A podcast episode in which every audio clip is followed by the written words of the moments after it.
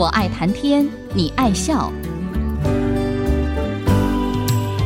听主持人刘炯朗校长以深厚的学养、浓厚的人文关怀，谈笑间分享教育、科技，注入人文活泉。欢迎收听。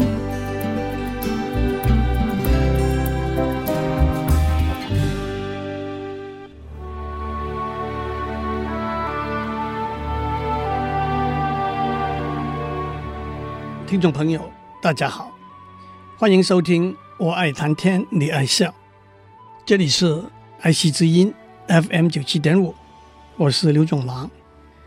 今天讲的是我的一篇演讲稿，其实这是一篇一个钟头的演讲，我把一部分我以前在这个节目里头讲过的内容抽出来，浓缩成为半个钟头。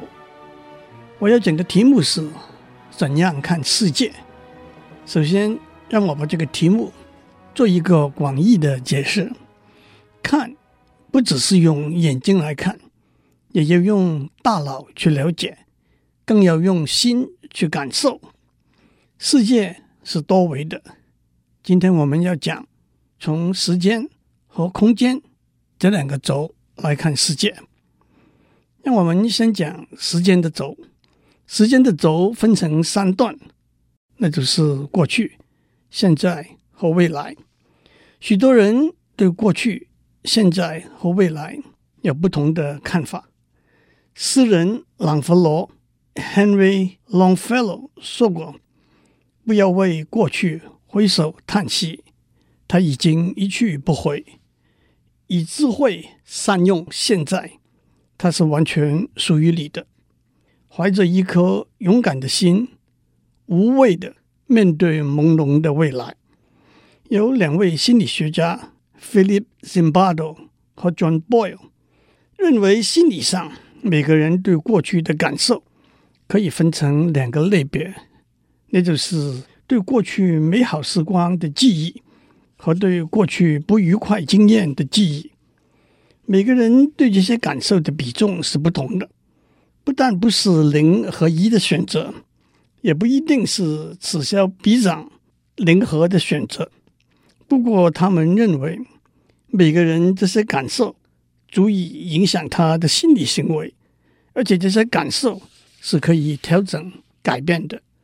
对过去的感受，按照他们两位从许多人参与测验统计数据里头，从零分到五分的尺度。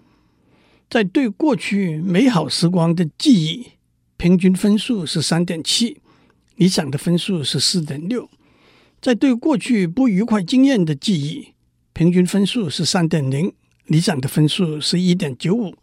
换句话说，他们认为增加对过去快乐的事情的怀念，减低对过去痛苦的事情的难过，是对心理健康有正面的助力的。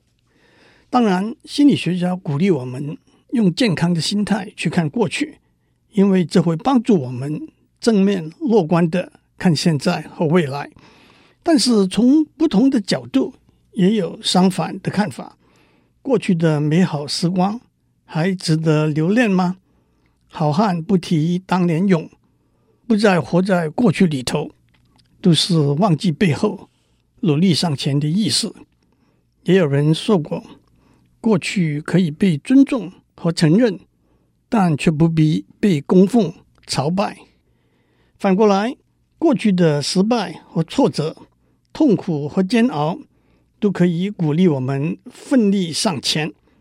我们都记得“卧薪尝胆”“无妄再举”这两句成语。让我趁这个机会讲一下这两个成语的出处。春秋时代。吴王夫差率兵击败越国，越王勾践被押送到吴国做奴隶。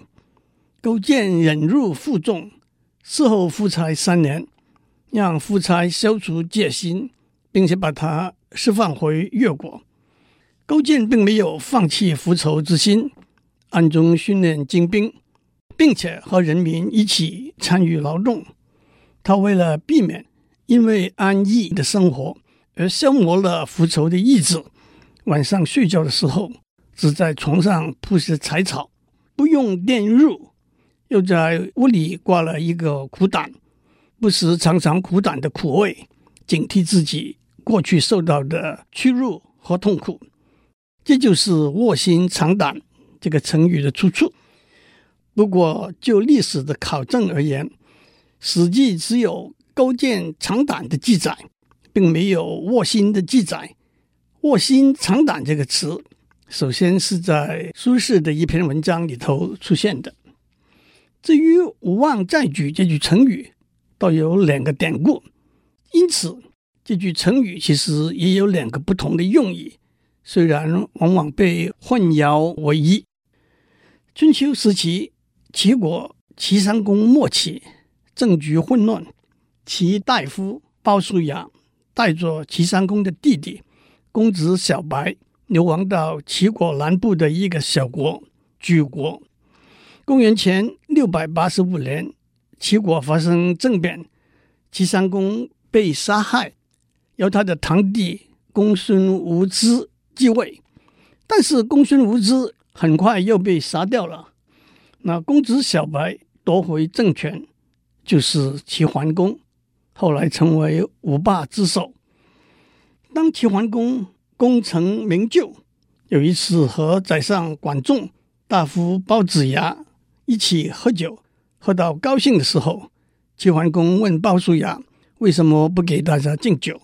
鲍叔牙说：“我希望您。”不要忘记流亡在莒国时候的情境，因此“无妄再举”这句成语就是不要忘记过去流浪困难的日子的意思。“无望再举”的另外一个典故是战国时期，公元前两百八十四年，齐国齐襄王被燕国乐毅率大军连攻七十二城，只剩下。即墨和莒两个城，上面说过，几百年前齐桓公的时候，莒是个小国，后来成为齐的一个城。齐国在田军的领导之下，以莒城为反攻基地，经历五年，收复了失地。因此，“无妄再举”这句成语，也就是不要气馁，以小博大，以寡胜众。收复失地的意思。接下去，让我们讲现在。就像朗费罗说：“现在是完全属于我们自己，完全由我们掌握的。”那么，我们怎样去看现在呢？美国有名的励志专家戴尔·卡耐基曾经说过：“许多人都以为，只要他在别的地方，或者有另外一份工作，他就会很快乐。”这是难以置信的。在你目前的工作和生活里头，尽量截取快乐，不要延宕到未来。卡内基的意思是把握现在，把握目前的机会，努力做到最好，截取最大的快乐。当然，对现实不满有两个不同的面向。消极的对现实不满，只是逃避现实的一个借口。这正是卡内基告诉我们要避免的。积极的对现实不满，就是要主观的分析问题是不是我自己，客观的分析现实真的是那么糟吗？然后再探讨用什么具体的方法和行动去改变现实。大文豪萧伯纳 George Bernard Shaw 说过：“Youth is always wasted on the young。”青春都浪费在少年郎身上了。虽然这句话也许可以看成一个老头子出于妒忌而说的俏皮话，但是它正面的意义是：青年人有的是健康、精力、雄心、壮志，有的是无牵无挂、无忧无虑的自由。那就必须掌握青春少年时，好好努力，好好发挥。等到有了经验。有了智慧，也许就太迟了。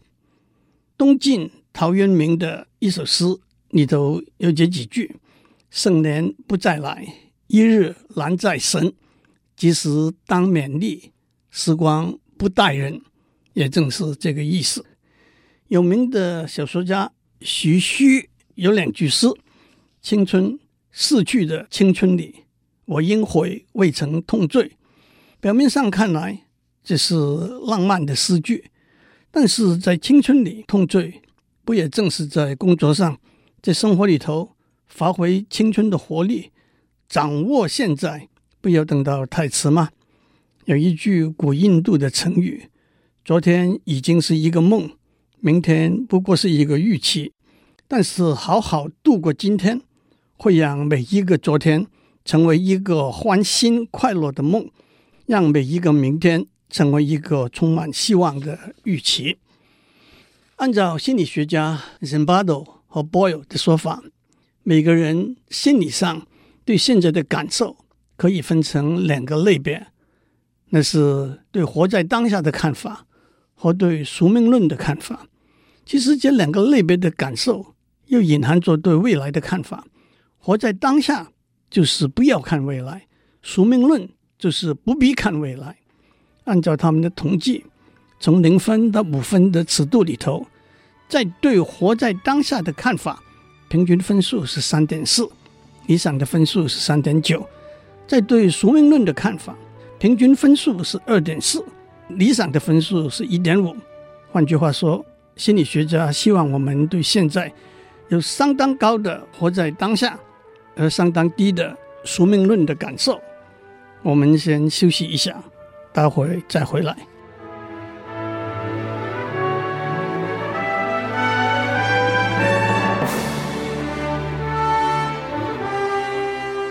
欢迎继续收听《我爱谈天，你爱笑》。接下去，让我们讲未来。就像朗费罗说：“未来是朦胧、不确定的，我们需要勇气去面对未来。”雨果 Victor Hugo 说过：“未来有几个不同的名字。对懦弱的人，未来叫做不可能；对胆小的人，未来叫做不可知；对深思熟虑的勇者，未来叫做美好的理想。未来就像一张白纸，一个懦弱胆小的画家会手足无措，不知怎么样下笔。”但是，对一个胸有成竹、灵感奔放的大师，会在上面绘出一张美丽的图画。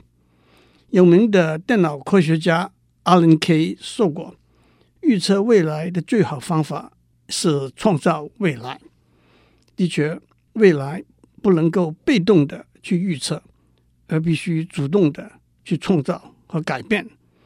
当然，创造未来必须有远见的。具体的去规划，否则那就只是幻想和痴梦。被誉为历史上影响巨大的科学家牛顿说过：“我看得比较远，只因为我站在巨人的肩膀上。”牛顿的话有两个要点：第一，对未来我们要看得远；对一个国家和社会，它未来的愿景是什么？对于一家公司，它十年、二十年后的产品是什么？它的规模会有多大？它的组织架构会是怎么样？对一个人，他的事业目标是什么？他的家庭和个人的生涯规划是如何？都必须长远的去看。如果只是短视的，只看国家下一回的选举、公司今年的利润和个人目前薪水的高低，那是到后头来。得不偿失的。第二，站在巨人的肩膀上，表示两个事情：第一，汲取前人的智慧，结合大家的力量；第二，具体的、好好的规划未来。按照 Zimbardo 和 Boyle 的统计，一般人对未来的规划的平均分数是三点五，理想的分数是四点零。换句话说，心理学家希望我们能够对未来好好的规划。接下来，让我们谈看世界的另一个轴——空间的轴。古人说：“坐井观天，阅天小者，非天小也，其所见小也；夏虫不可语语冰，非无冰也，以其未见冰也。”一只青蛙坐在井底下。往天上看，以为天是很小的。跟一只活不过夏天的小虫是没有办法谈冰的形状、温度、颜色的，因为它从来没有见过冰。世界是庞大的，宇宙是浩瀚的，看世界必须有广阔的视野。但是，广阔的视野并不等于是浅薄的观察，而是深入的了解。胡适之先生说过：“为学要如金字塔。”要能博大又能高，就是这个意思。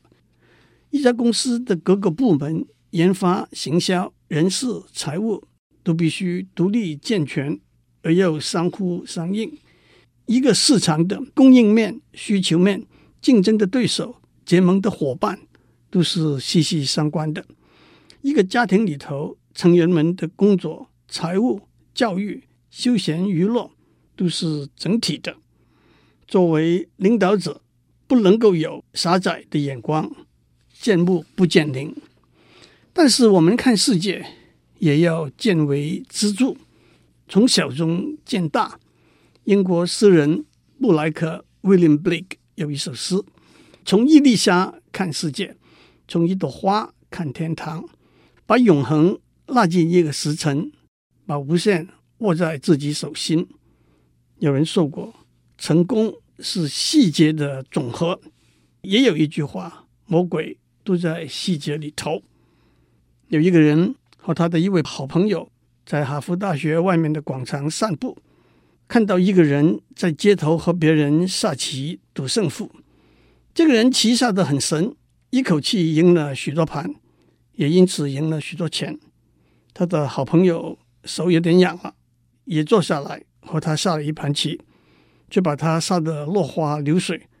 这个人跟他的好朋友说：“我不知道你的棋下得那么好。”他的好朋友说：“一开始的时候，我无意的提了一下。我是在国税局工作的，棋下得好的人是很能够注意细节的。赢了的钱不付税是要受罚的。不过我们看世界也要从大处着眼。”不要把精神和力气放在枝微末节上面。唐朝一位有名的大将军郭子仪，他平定内乱，多次击败入侵的回纥吐蕃大军，功劳很高。他的第六个儿子国爱娶了皇帝唐代宗的女儿升平公主为妻。有一次，国爱和升平公主吵架，国爱说：“皇帝有什么了不起？”我父亲只是不想当而已。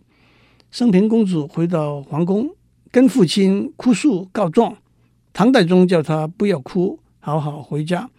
郭子仪听到这件事，气得把儿子关起来，等待皇帝惩罚他。唐代宗安慰郭子仪说：“不吃不聋，不做家翁。小儿女在闺房里头讲的话，我们大人何必把它当真呢？”这是不管小事的一个好例子。很多年以前，我听过一个有关云仲荣先生的小故事。大家都知道，云仲荣先生对台湾的经济发展有很大的贡献。有一次，一位下属送上一份公文，请他批示一个案子。他看了之后批，不管此等小事。小事可以解释为鸡毛蒜皮。琐碎零杂的事，也可以解释为不要管、不该管的事。不过讲到这里，让我讲一个老笑话。有一个人说，家里大事都由我管，小事都由太太管。至于什么是大事，什么是小事呢？那就由太太管了。有人提出用人处事的几个原则：第一，知人善用，忽略一个人的缺点。看出他的优点。第二，大度为怀，能够宽恕、容忍别人的错误。第三，抓大放小，掌握大原则，不要拘泥小节。第四，重礼轻表，许多表面的功夫和动作是可以忽略的。让我做一个总结：我们怎么样去看世界呢？我们要有一个望远镜。用来看到遥远的地方和遥远的未来。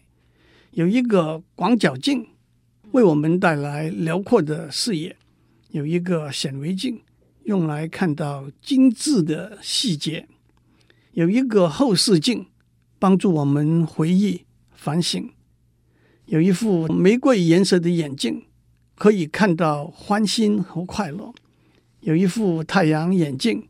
因此不会被富贵权力的光彩晕眩。正如古人说：“城门如市，城心如水。”有一副老花眼镜，当我们衰老了，还是可以撑下去。新约圣经哥林多后书第四章第十六节说：“我们并不感到挫折，外在的身体虽然逐渐损坏，内在的自我。”却日日更新。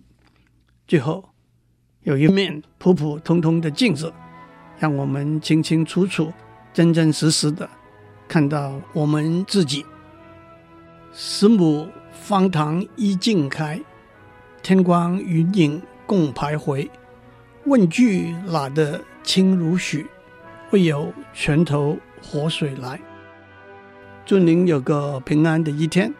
我们下周再见。探讨大小议题，举重若轻，蕴含知识逻辑，笑语生风。我爱谈天，你爱笑。